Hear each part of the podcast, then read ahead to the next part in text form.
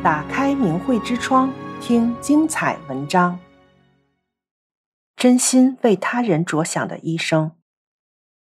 古人道德高尚，药铺常会挂一副对联：“但愿世间人无病，何惜架上药生尘。”而现在却是医护人员庆祝住院病人暴增。这是一个小病大治、大病久治屡见不鲜的年代。很多医生非合理用药、非合理检查、过度输液、医疗器械滥用等过度医疗，首先考虑自己的利益，而不是患者身体受损、钱包受伤。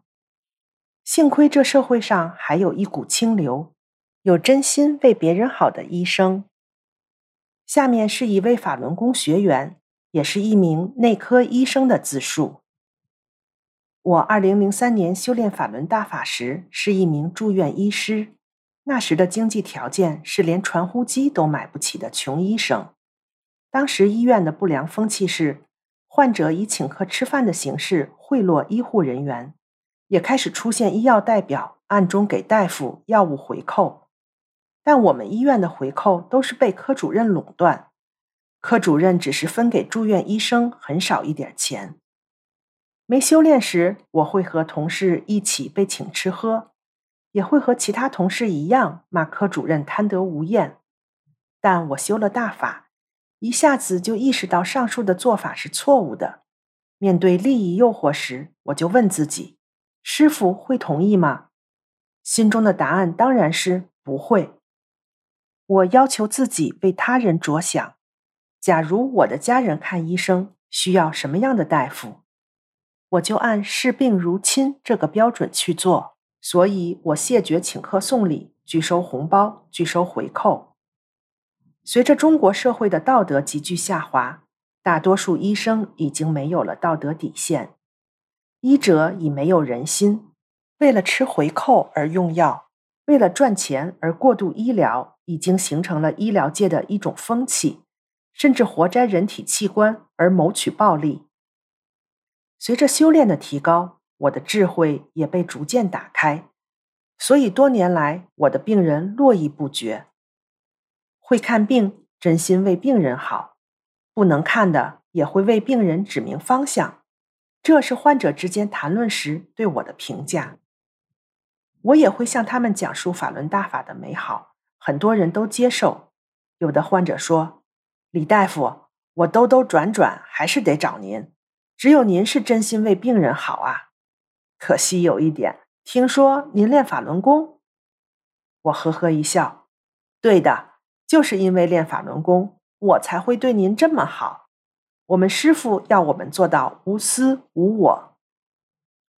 急诊科在我们医院是最差的单位，技术差的、领导看不上的医生都会下放到那里。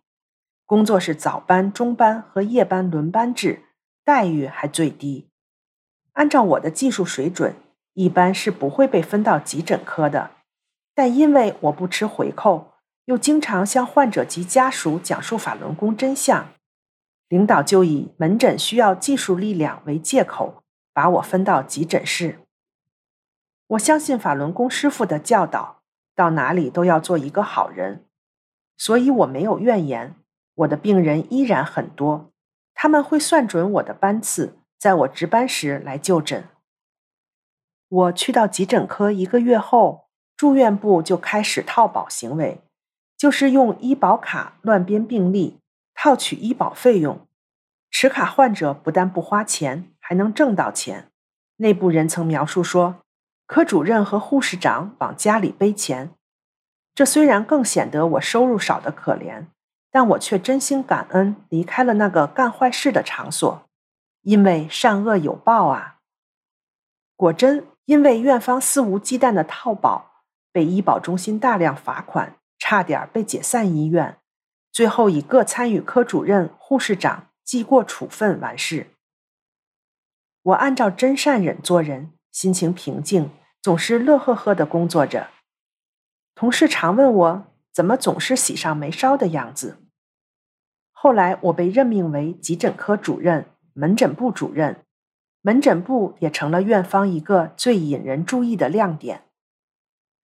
二零零五年，我到了晋升副高职的年限，依照规定，只要英语成绩过关，按要求发表的论文就符合条件。但多年来都有一个不成文条件，要给参评者、人事科领导送礼。我符合了前两个条件，但第三个条件我没有顺从，因为那是走后门，我不会送礼去助长此风气。然而，我仍然顺利晋升副高职。现在社会物欲横流，是法轮大法教会了我真心向善，这对我与患者们都受益无穷。如果各行各业更多人修炼大法，按照真善忍的标准做人，社会将如何？医生是好医生，全心全意为民着想；老师是好老师，辛勤育人；官员清正廉明，不贪不占；商人求财有道，童叟不欺。那中国还能有有毒食品问题、环境污染问题和社会安全及矛盾问题吗？